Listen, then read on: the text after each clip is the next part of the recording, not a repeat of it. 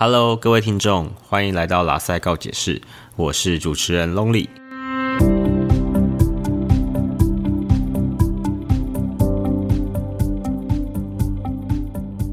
今天赛电影呢，要来跟大家分享一下韩国惊悚动画《整容业》的观后心得。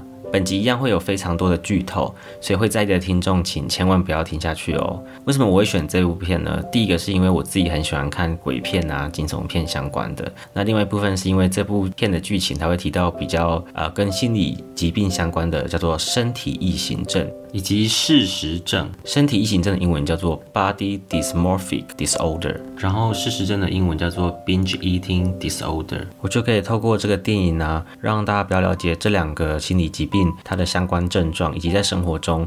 也有可能你的朋友或是在新闻上多多少少会看到一些案例。话说在看这部动画之前呢，老实说我是没有特别去看它的评价是如何的。我只是觉得说这个片名让我非常有兴趣，我想说就直接来看看到底内容是什么。当然我是有看一下简介啦，我会想到说，哎，这个整容艺会不会跟之前那部很有名的韩国电影叫做《丑女大翻身》有关？就 I miss you much。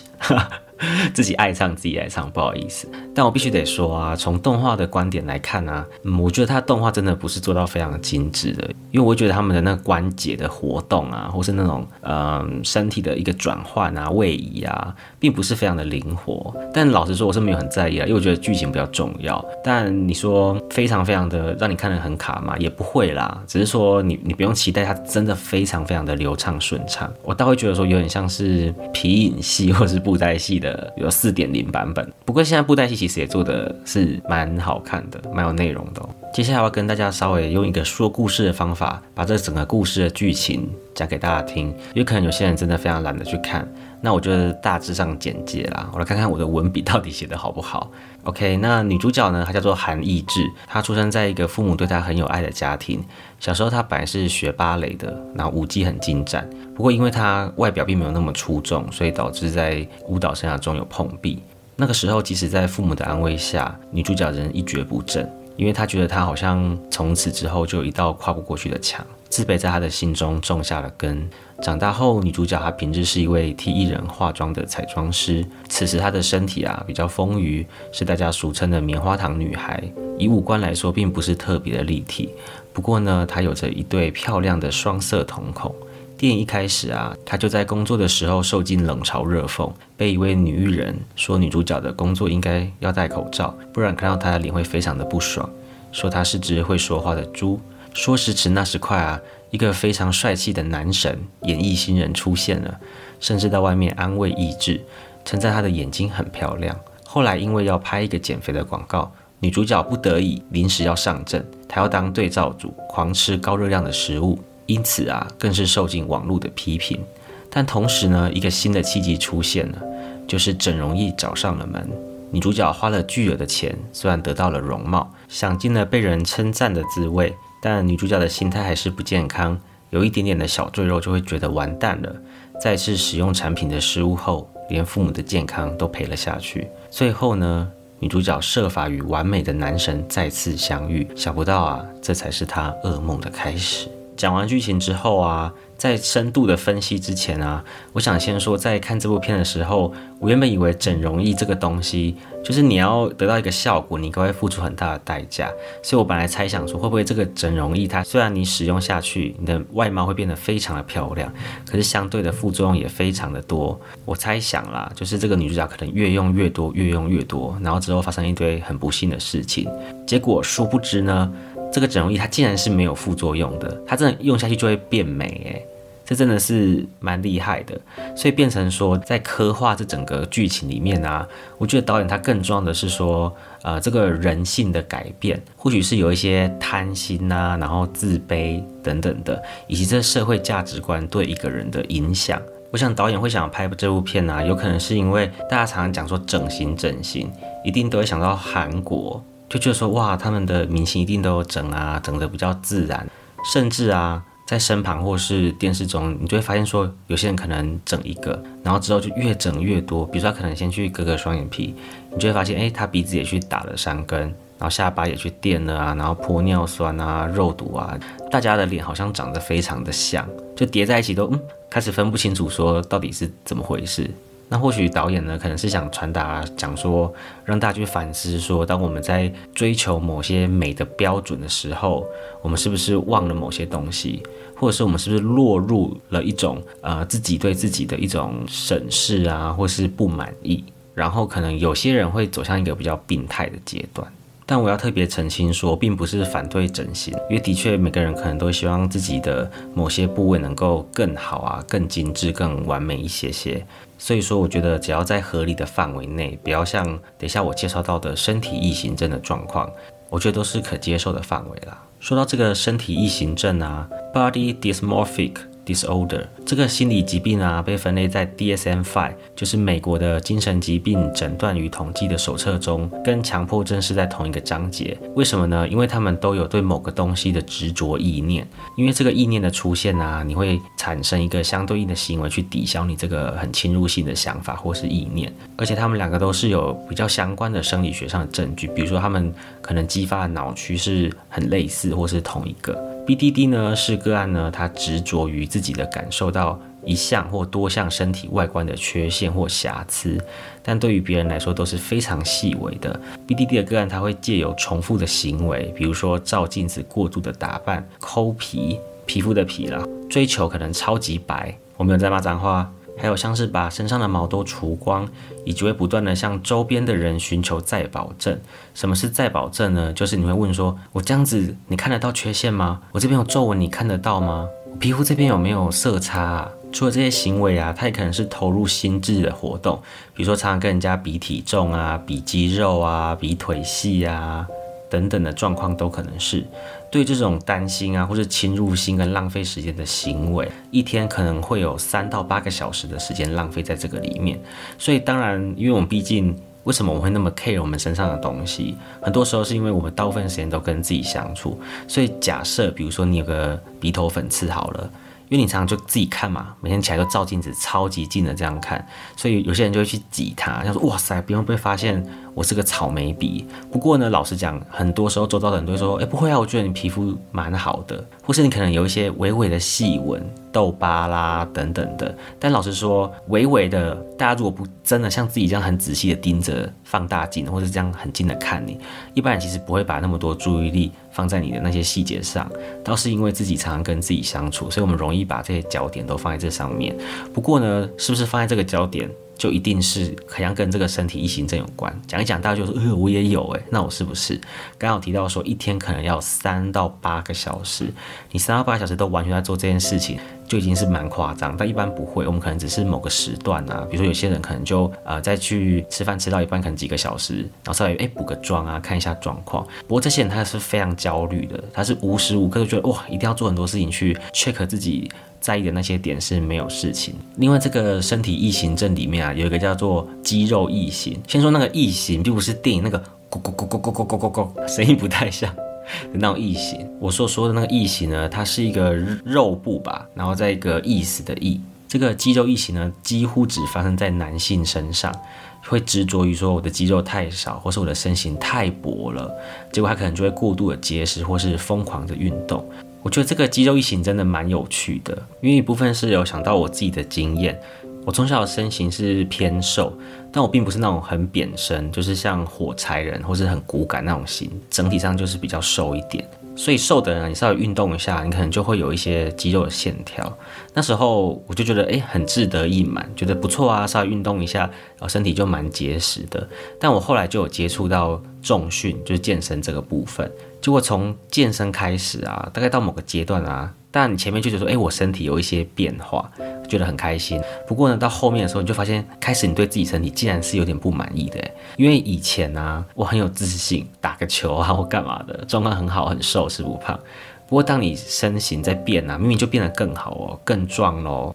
但当然也没有像馆长那么壮啦，当然就是只是比以前就是状态更好。那你就发现，当你开始在追求那些标准的时候，那你就会觉得说，哇塞，我怎么这边好像比较小啊，这边肌肉不够大。所以那时候有有这种想法出现的时候，刚好就旁边有个人就跟我讲说，他之前有一个朋友啊，好像也是个教练吧。他原本也是追求那种哇超壮啊，超级厚。不过到后来他就发现说，好像这样子好像蛮不健康的，因为他以前是个胖子，他以前是胖子的时候，他说他非常的有自信，他就觉得说哇，他很有魅力啊，很诙谐幽默啊，根本不需要什么练身材啊，像个人家说的宅肥宅肥也是很吸引人的。但是当他开始变瘦变壮的时候，他就发现他有点不健康，因为他可能会追求说我的腹肌要多么明显，我的胸肌要多大啊，然后看到比赛那个样子啊，啊然后就要哦非常追求很极致的身材。结果到后来就发现他自己有意识到自己好像比较不健康，所以他调整过来之后，他就觉得他一样可以保持在一个他自己喜欣赏喜欢的身材就好。那饮食方面他也不会特别追求说他一定要全部都水煮，但他一定就是少油、少盐、少糖，这是绝对的啦。讲完这个肌肉异形啊，我来说一下这个身体异形症啊，它和忧郁、焦虑、完美主义、神经质、社交焦虑、性格内向以及低自尊有很高度的关系。这一类群啊，身体异形症的人，他的发病年龄在十六到十七岁左右。在男性身上啊，发现对生殖器会容易有这种状况；女性呢，则是会出现饮食障碍。另外呢，他们的自杀想法以及企图都会比一般人还要高。另外啊，我会想到有些人可能会有些疑问，想说那到底整形是不是要整到什么程度才是？我觉得这可能要看一些情况，比如说大家可以去 Google 一下，之前有人可能会想要把自己整成真人的芭比，很夸张，或是那个芭比的男朋友就是抢你嘛。另外啊，还有就是我看过有人想把自己整成恶魔，所以他可能会在脸上。打一些洞啊，做一些可能填充，把自己填的有一些角角，以及啊，可能把身上的肤色都刺成红色或刺成蓝色的。那像这样子很极端的状况，我可能就会怀疑他可能就是有所谓的身体异形症，因为他可能对自己原本的身体有一些跟常人不太一样的意向，所以他会才会不断的去改变，然后跟自己原本的样子差很多。那接下来我们就来讲讲看，说为什么这个身体异形症，我们来讲一下它的病理是什么。第一个呢，可能是一个人的视觉。讯息处理异常是有关系的。研究上啊，发现这些身体异形症的病人，他们会过于注重细节而非整体感。所以就像我前面有比喻到的，会不断的看说，哎，我这个痘痘啊，或是我这个鼻子，或是我这个皱纹，那等于这些东西其实都是在一个脸的整体中的某个部分。所以他们其实会非常刻意的呃注意那些小细节。第二个，他们会过度投入和外表有关的活动，比如说他很在乎毛发，他可能就疯狂的除毛，要除到呃从头到脚都是完全无毛的状况，或是他非常的白，所以他出门的时候有可能就把整个人裹起来，像肉粽一样，然后可能会不断的打美白针啊，吃一些美白产品啊，但这些前提都有讲过，都是要非常过度的投入。不然，如果说光凭说一个人追求要很白啊，或者他真的只是想要除毛啊，这样子是不符合的哦。这样子就会非常非常多人都会符合啦。所以当然要回到说这个定义，一定是你因为这件事情会影响到你的生活，然后你又投入了过多，而且这些细节对别人来讲真的是太微乎其微了。第三个呢，他们可能会回避被评价外表的情境，比如说他可能很注重白。所以他可能去跟一些人见面的时候啊，不管男生女生啦，他可能就会想说完蛋了完蛋了，我可能会不会被他们讲说我又黑了一点，或者被他们发现我好像比之前还要黄等等的。那也有可能出去一些社交场合的时候啊，他就对那些他很在乎的东西特别敏感，所以你一点到他可能就完蛋了，真的完全触发他很焦虑的感受。所以有可能他因为这个状况啊，他可能会比较不愿意。去某些场合。第四个呢，可能他们有认知偏误。认知偏误其实就是在想法上面的一个某种倾向啦。比如说，他可能就特别注重某些东西，或是他对于黑白美丑啊的这种自我的想法，可能是比较极端的、比较二分法的。那这些身体异形症的后果可能是什么？因为他们可能会有一些逃避啊、不出门的行为，所以他可能就会影响到他的工作或者是友情啊等等的关系。那这些都是呃我们可以去稍微辨识一下的。如果我们把这个身体异形症啊去结合电影的剧情，你就可以发现女主角其实她对自己的整个人是很没有自信的，尤其是她的这种可能体型啊，或是她的外表的长相，她是非常的自卑的。因此呢，当她有了这个整容仪之后啊，她整个退换成一个大美女。她其实就对一些她身体从头到脚啊一些细微的细节啊，她都完完全全的要掌控住。那个肉啊捏起来啊一点点都不可以，后来她可能会有点类似着魔的状态。她是不是发现她的脸好？像有些崩垮。其实他的父母啊，看起来他都是非常的完美。所以你看女主角啊，她是不是其实已经很 OK 了？她还是很病态的，觉得哦哪里不行哪里不行啊，然后不断的的 check 啊，然后把自己弄得很美漂亮啊。我们就可以蛮明显的看到女主角好像就有身体异形症的这个症状。接着，第二个跟本部片比较有关的心理疾病，我看到的是事实症。事实症呢是在 DSM-5，DSM-5 前面有讲过，是精神疾病的诊断与统计手册，里面有一个章节是 Feeding and Eating Disorder，就属于喂食啊跟吃的这个障碍症。那么里面呢有三个我们比较常见的症，我来念一下。第一个大家都知道的厌食症 Anorexia nervosa，第二个暴食症 Bulimia。Nervosa，第三个事实症 binge eating disorder。不过呢，因为在这部片它比较符合事实症，所以厌食症跟暴食症我就是大概讲一下。好，那我们先简单讲一下厌食症。厌食症呢，顾名思义就是不吃东西，所以他可能会做一些限制他促进健康体重的行为。简而言之就是不吃啊，或是你给他一些营养，他都完全食不下咽。第二个，他非常害怕他的体重增加。第三个，他会有个负向的意向，会对自己体型的知觉扭曲，明明就很瘦了，还是觉得自己非常的胖。第二个暴食症，他就是一个人会反复的出现暴食的现象，疯狂的吃，有一种失去控制感的感觉。但是除了这个疯狂的吃以外啊，他会多一个行为，就是有个叫做补偿行为，是什么呢？就比如说催吐，或是吃泻药。就是他吃完了马上再吐，之后有些剧啊或者电影是他都会演到嘛，女生就嗯吃一吃吃一吃，然后到了那个厕所说哎我去上一下厕所，然后一直就 吐完之后啊就若无其事的再回去继续吃。第三个呢，就是跟这个剧比较有关的，叫做事实症。事实症呢，它一样就是会疯狂的吃东西，然后暴食，缺乏控制力。不过它跟暴食症不一样的地方，就是它不会有补偿行为，它是不断的进食，不断的吃而已。如果要详细的念一下里面的诊断准则啊，第一个就是这个暴食的行为，它会重复的发作。第二个，这个暴食的发作啊，它可能会有下列至少三项，比如说吃的比平常快，不停的吃，直到太饱到不舒服，即使身体不饿也吃下大量的食物，因为吃太多感到不好意思，所以独自进食，在暴食之后感到厌恶自己、忧郁或罪恶感。第三个呢，对于暴食有显著的困扰，就因为他也一直吃，所以他也会觉得很不舒服。第四个呢？暴食的行为出现的频率是大概在三个月，平均至少每周会有一次。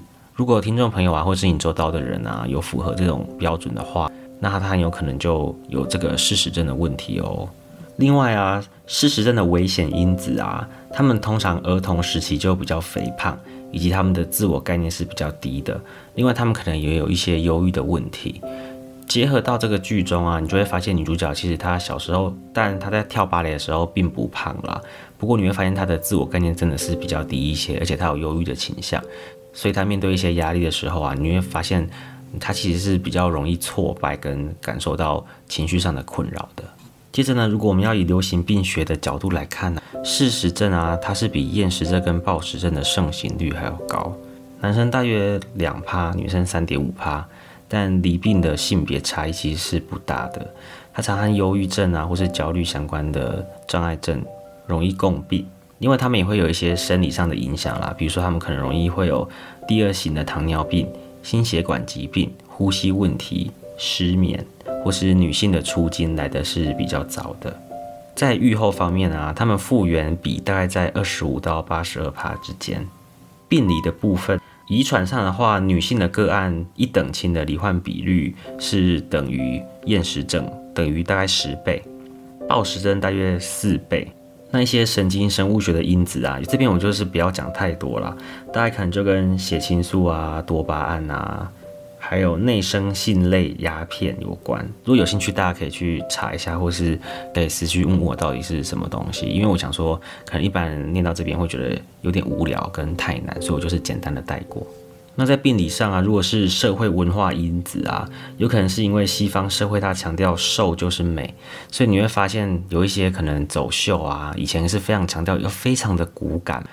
这点呢，当然到现在是有稍微比较改善啊，就后来有一些比较大 size 的 model 有出现，所以我觉得在过去的确是非常严重，因为过去好像有 model 因为有这种饮食疾患的问题啊，就好像有出人命吧。另外啊，像是网站啊、部落格啊、杂志啊，他们宣传都是那种比较瘦的 model 啊才会有在里面的。另外还有一个叫做自我物化理论 （self-objection theory）。这理论呢，它是在讲说我们会内化他人看自己身材的角度，自我物化会导致女性对自己身体的疏离感，她会容易有一些负面的态度，会觉得比较羞耻跟自卑。所以像这样子的一个状况啊，你回到剧中，你看这个女主角她是不是其实对自己的身体啊，保持着这种比较负向的态度，她没办法很认真的去接受说，即使她可能用完之后变得很美了，她也是会去有一些那种存有她在内心的不安啊。焦虑啊，你都可以看得出来，也可能是未脱离父母权威的病态表现。在治疗方面啊，事实症它主要的治疗是我们说的认知行为治疗。什么是认知行为？就是讨论可能想法、行为跟情绪间的一些关系，可能就会针对说他饮食行为的自我监控。那也有些也会做一种团体的认知行为治疗。如果说有这种治疗师的好好带领啊，这种团体的力量，它的效果是不错的哦。讲完前面比较知识性的部分啊，我们先来分析一下女主角她成长的过程。我相信很多心理治疗的学派啊，都很注重所谓的早期经验，因为我们在生长的过程中，除了我们的基因和天生的气质外，后天的经验也会不断的形塑我们到现在嘛，这是个很动态的过程。所以如果我们去追溯一个人现在的困扰的背后，都会很有可能有自己的故事。比如说我可能怕狗。那有可能是我曾经是被狗咬过，我不相信爱情。以前被深爱的人伤害过，那么一个心理疾病的爆发呢，通常都是我们人本身已经有这个脆弱性了，不管是来自生理，或是我们常常怪的基因啊，或是在心理上，你可能就是一个比较人家说比较悲观或负面的人。早期经验也是。接着呢，我们在后天，我们是不是会遇到很多的压力？压力一来，有时候一强就会把你这个地方打开，所谓的破口，然后我们就会并发。那我简单的来比喻一下，比如说我的体质就是容易嘴破的体质，我只要一晚睡就绝对嘴破。但是很多朋友都不会啊，我有些朋友可能呃三天睡没多少小时，就是黑眼圈重了一点，大概就这样子。或者有些人的天生皮肤就很敏感，一些些毛屑就会让他大过敏。回头过来看女主角小时候，因为巴黎的事情她重挫，父母她很难安抚的。之后到长大的过程中啊，我推测她一定是自暴自弃的嘛，所以她可能以前是比较瘦的，然后她开始借由吃来当做发泄。另外，我们当然也可以推测她在人际关系可能不太好，因为你看不太到。他有足够的社会支持啊！以前我的指导老师就跟我讲说，当你们觉得心情很差的时候，你的心中能想到几个人？他就问啊，比如说一个、两个、三个、四个、五个，会有几个出现帮助你？他说只要好像能想到三个吧。一个人啊，会自杀的几率就会非常的低。但你从整部剧中，你可以看到女主角她整个过程好像没有见到一个朋友诶，而且啊，她在这个成长的过程中也没有学到正确的去面对压力跟阴影的方法。她的方法就是透过吃买很多东西，而且是非常羞耻的，然后偷偷躲在房间里面把它嗑完。那或者是她之后用了整容衣，她都是用这种比较虚华的外表来遮掩自己的不安。我几乎可以说啊，各位观众有没有觉得女主角啊，在整容前，除了从天才男神身上得到了正向感受外，几乎没有其他地方有了耶？父母虽然给她非常多的爱，可是碍于外面社会的现实跟残酷啊，女主角就会觉得她把她生成那么丑，父母是有责任的。于是呢，她其实就渐渐的，因为自己心的不健康，所以就踏上了这个天才男神不好的局。这边要稍微打住一下。有没有人会想说，为何外表如此重要？哇，大家都好肤浅哦。这就要回到我们如何建构自我这个地方，会简单的讲一下，我们到底是怎么认识自己的呢？我们除了透过自己去了解自己以外，很多时候，因为我们一定会跟社会接触，所以我们其实的身旁的那些人啊，就是我们社会参照的标准。社会参照标准像什么？举个简单的例子。比如说我买一件衣服，我买个鞋子，可能会问我的朋友说：“哎，你觉得 A 还是 B 好啊？”那有些人可以讲说：“我觉得 A 看起来太劲爆了，B 看起来很保守。”但是可能 A 跟 B 都各有所好，所以你到底要选 A 还是 B？这个时候你到底是 A 还是 B 啊？很多时候你就是参照别人嘛。我们本来就是会带入别人的价值观去认识自己啊，所以眼睛看得到的东西就会很容易造成我们的影响力，成为所谓的第一印象。不过在研究上啊，它只有讲说外表的吸引力啊，只有短时间有作用啦。所以说，如果你长时间来看的话，很多事情如果你真的没有那个本事或能力，你就会就你的尾巴就会被人家看到。另外，在外表它有演化学上的说法，因为雄性呢，它可能会想要生出更为优势的后代，所以你当然会选择一个比较漂亮啊，可能比较对你基因有帮助的，因为你生下来，你当然会希望你的小孩可能长得很好看啊，男生很高啊，女生很美很瘦啊，前凸后翘等等的。那雌性呢，它则是需要庇护，所以它可能会选择比较多资源的男性。但我们身为人类啊。我们的社会的典范跟学习是很有关系的。举个例子来说好了，在传统观念上啊，我们就觉得男生要有成就啊，要很 man 啊，要很阳刚。要有钱有房啊，然后出门要大气啊，要请客，没有请女生。那我们会觉得说，传统观念下的女生呢，最好要嫁给有钱人，要有好人家。比如说，像我有一个表妹啊，她在医院工作嘛，那有时候阿姨就会讲说，因为医生追你啊，赶快上啊，你少奋斗个三十年。这些就是我们所谓的社会典范跟学习有关系的部分。另外呢，我们的外表其实也会给我们带来一个叫做月晕效应。Halo effect，我们会凭借着一个初步的印象啊，去高估别人其他的特质和能力。举个例子好了，一个人又高又有钱又帅，你是不是觉得他一定是个好男人呢？可是这一定是吗？说不定他有暴力倾向啊，他会揍你啊。但是因为我们可能被灌输，或是你就觉得又高又长得帅又有钱，这种人一定是哇教养很好的。但是会影响一个人形成某个个性啊，一定是有非常多的原因。所以这个月晕效应就讲说，有没有像那个月亮这样子？晕开啊！明明月亮就那么大小啊，你会看到那个晕开的样子，就是因为你会去推论，自己会脑补啦。简单来说，另外一个例子啊，比如说像我们社会其实是很推崇念书，所以我们会觉得说很会念书的人怎么样，人品也很好啊，一定是个好孩子，所谓的品学兼优。但真的是这样子吗？有很多很会念书的高知识分子，可能不好相处。完蛋了，我会不会得罪谁啊？我只举个例子啊，就是说我们的能力跟我们的特质是分开的。我很强调这句话。但是因为我们常会有这种刻板印象啊，因为你的社会鼓励嘛，所以你当然就会认为说，哎，他有 A，可能也会有 B。另外一种啊，楚楚可怜的人一定是受害者。你你可能会觉得说，哇，他是不是个性太好了，逆来顺受，受人欺负啊？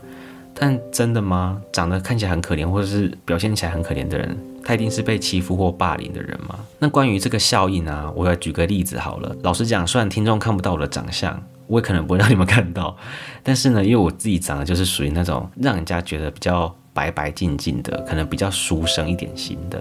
那我以前在高中的时候，我有个好朋友，可能就是属于那种比较呛啊、比较敢讲的人。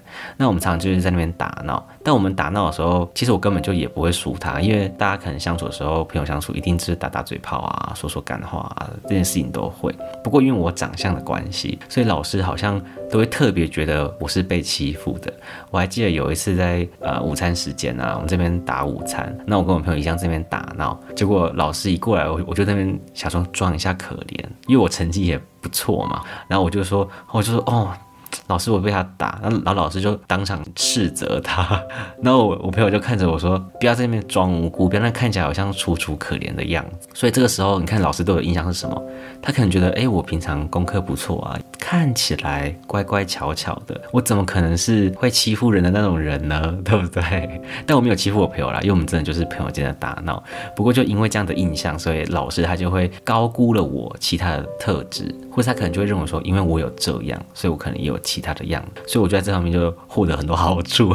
那结论是，外表给我们带来什么？就是说，外表它可能对我们在社会啊或人际发展上的起步是非常有帮助的。不过你长期来看的话，你还是会因为很多因素被影响啦。因此呢，我们就不难的看出来说，为什么女主角那么在乎这些东西？因为你看她一拥有之后啊，有没有全世界好像绕着她转？好像此处为我开，此花为我摘的那种感觉，跟那个以前那种样子真的是非常的不一样。他享受到的那个甜头，那些他在心中一些很病态的意象产生出来的东西。最后啊，我们来分析一下这个天才男神。我原本想说要把它叫做男主角，可是我觉得男主角应该都是比较正面的，这种主角不 OK，太恐怖了。而且在这个主角身上啊，我可以来教大家来培养一点那种看人的敏感度，好不好？让你可以在辨识人的时候稍微有点感觉。但，我觉得可能透过这个可能没有办法马上，因为我之后可能会讲一系列相关的。因为我最近念了一本书，是跟渣男、病态人格有关。之后就跟大家讲讲看，到底这些人呢，我们要从哪里觉察？进入剧情呢，这个天才男神一开始他不就称赞女主角，她的眼睛很漂亮。这时候我早就觉得怪怪的，事有蹊跷。为什么呢？因为我们正常来说，如果以电影的观，或者说现实的社会来看，假设我们以外表来划分出色以及不出色，因为这很正常啦，人本来就会区分说，哎，我这个团体的性质，你那个团体的性质。当时呢，这个天才男神他身为一个新人，看到一个正当红的女明星在骂女主角，照理说要做什么事情？第一个漠视，假装没看到。因为他一牵扯进去的话，明明就知道他不受欢迎嘛。他一个新人跟他太接近的话，是不是就黑掉了？当然，他也可能是有正义感的。大家想，如果我们刚进一个新环境啊，我们是不是不能太冒出头？因为我们棒打出头鸟，你太冒头呢，就很容易招惹一些事情。可是他竟然不顾当红女星在那边骂女主角哦，他竟然在他面前。当面称赞女主角，而且他露出那种很渴求的脸。大家想想看，你会不会觉得这个人他到底想图什么？他做出这么违反常理的事情，也会让我觉得说，这个人他是不是在过去有发生什么经验让他会这么做？接着呢，后面男主角他的形象都超完美的啊，那你就想说，完美不就是电影里面很常出现吗？但是我们来想想看，这是个惊悚片，好不好？所以呢，光是一个凡人，他过度的完美。我的敏感度会告诉我说，这个就是有诈。但我们要排除说，有些人可能是在宗教上的灵性上面有很多的培养跟修炼啊。我们要排除这些人啊。如果说我今天我们假设是凡人，我们大我们要看这个大部分人的是这样子的曲线。如果我们说以弗洛伊德啊，他会讲一个他的人格观，就是有本我、自我以及超我 （id、ego、super ego）。什么是本我呢？讲明白一点，就是我行我素啦，我想要什么我就要得到。他会觉得说，在一个人里面呢，我们其实有这种很本能的东西。我想要大便，我马上就要拉；我想要吃东西，我马上就要得到。像婴儿一样啊，我我要吃东西的时候，我就苦恼啊，别人就会来喂我。或是也有可能，我心中我觉得很想要有钱，所以我就一直想说。我看到银行，我有时候会开玩笑说，我想去抢银行哦。可能今天有非常大的性需求，或是很想跟人家发生关系。如果我照着本我的话，那我可能看到一个喜欢的对象，我可能就马上去了，或是马上得到他，完全不用尊重他。那另外一个叫做 super ego 超我，超我呢，它就是一个道德的标准。你要想它是非常高尚圣洁的，所以我们要克己及人，我们要让自己的心，让自己的修为升华、升华、提升。我们要很谨守本分，哦，做一个很像圣人的角色。但是呢，最重要的就是自我 ego。ego 呢，它是在调节本我跟超我的一个很重要的角色。我们常常要在这个现实的本能跟这个理想的状态做一个调和，这样我们才能很适应这个社会。比如说，我刚刚讲到一个，我可能有很强烈的性需求，如果我真的按照着本我，那我是不是马上可能看到人我就马上？要跟他发生关系，可如果我今天是超我的角色，我就要告诉我说不行，这样子是不尊重别人的。我们一定要有这种道德意识。那本我告诉我什么呢？当我有冲动的时候，我一定要有一个合理的管道发泄，或是尊重别人的意愿去调节这种。本我跟超我之间的关系，也有可能是，比如说我很想要赚钱，我的本我就看到我说，哼，我看到别人我就要去抢，但是超我告诉我什么？不行，我们人要保持善良，我们要有很良善的一面，我们不可以这样子。那本我的出现会。有怎样的作用呢？他可能就会说：“对啊，我很有钱，但是我我也不能去抢嘛，这样会有问题。那我只好努力的好好的工作。”所以，我们看到这个自我的功能是非常重要的。我想起啊，之前我在看电视的时候，那个邓医师、邓慧文医师，大家不知道知不知道？一个精神科医师，他就讲说啊，一个人过度的良善或是过度的邪恶都不好。我听一听，我想说他应该是学精神分析的吧？因为过度的本我就是我们很放纵自我，我们想要什么我们就做什么事情。但是呢，如果说我们过度的圣洁，看起来像个圣人，也是很奇怪的感觉，潜藏了什么？因为一般的凡人，其实我们都多多少少会有一些黑暗面啊，或是一些肮脏的小秘密，可能多少都有一点点啊，或是有时候你心中会燃起一些比较 evil、比较邪恶的想法。但你看看这个男主角。他在一个惊悚片里面看起来如此的完美，像个圣人，超级的道德之光。哎，我们都要令人怀疑耶。所以你在挑伴侣的时候，或是跟朋友交流的时候，你真的要看仔细哦。有些人的善良真的是真如此的良善吗？可能要想说，哎，他到底来自怎样的家庭啊？或是他去处理事情的时候，他在不同的状况下，他是不是跟你认识的他表现的是一致的？那另外有一种人是很过度的放松自我，这种人就是不用讲了，绝对是。很不 OK 的，比如说他可能有另一半了，到处劈腿，为什么？因为他可能需要新鲜感，可他不需要尊重你，他就是依照本性，他想做什么就做什么。那这种人其实还真的不少哦，他想干嘛就干嘛，很多事情都以自我为中心。那正常人是，虽然我很想要以自我为中心，但是我多少要考虑别人，或是我们在这个调和的结果中，可能会有一些比较折中的方法，尽力的去适应这个社会。所以听众朋友，重点要画起来，好不好？荧光笔。接着这个剧情的演变啊，女主角啊就到这个天菜的男神的家里面，她看到了一个相片，一张没有男主角的相片。那女主角就发现说，哎，这个男主角他的家人都长得非常好看呢，但除了二姐长得比较没那么出色以外，她就有点欲言又止，错愕了一下。那那个天才男神呢，就跟他讲说：“你是不是觉得他长得不好看啊？不过他是里面最善良的，到时候你就会知道了。”接着呢，才慢慢的发现说，这个男主角他有非常扭曲的过去。后面我就不太多说了，希望你们自己去看到最后这一幕啊。其实我有点起鸡毛皮，你就觉得那个真相要被打开了，就是那个直觉告诉你说。哇哇哇！一定藏有什么很大的秘密，不然他怎么会讲出这件事情？那我们不管从男主角或女主角的身上，我们都看到一个我觉得叫做魔化的过程。但这个魔化的过程啊，我其实会反思说，真的是他个人的问题吗？是不是这个社会环境也成了共犯？因为我们提到说，这个社会的典范啊，这个参照其实对我们的这个价值观是会有一些影响。那我甚至觉得说，这个天才男神他可能在家里面就是一个很大的异类啊。一定就是被不喜欢，所以他可能在这些交互作用下衍生出他一个很病态的性格。OK，那今天的赛电影呢，就差不多跟大家分享到这边了。我发现，天呐，我原本想说一个心得，可能大概讲个二十分钟差不多，就一集就录了大概三四十分钟以上。有时候突然录录，就会想到其他很多心理学相关的名词，就会不小心跟大家在那边解释很多。那我尽量会在介绍的时候把这些关键字打上去啊。那大家如果不了解的话，可以跟我私讯，或是直接上网去查这些专有名词。赛电影，我们下次见喽，拜拜。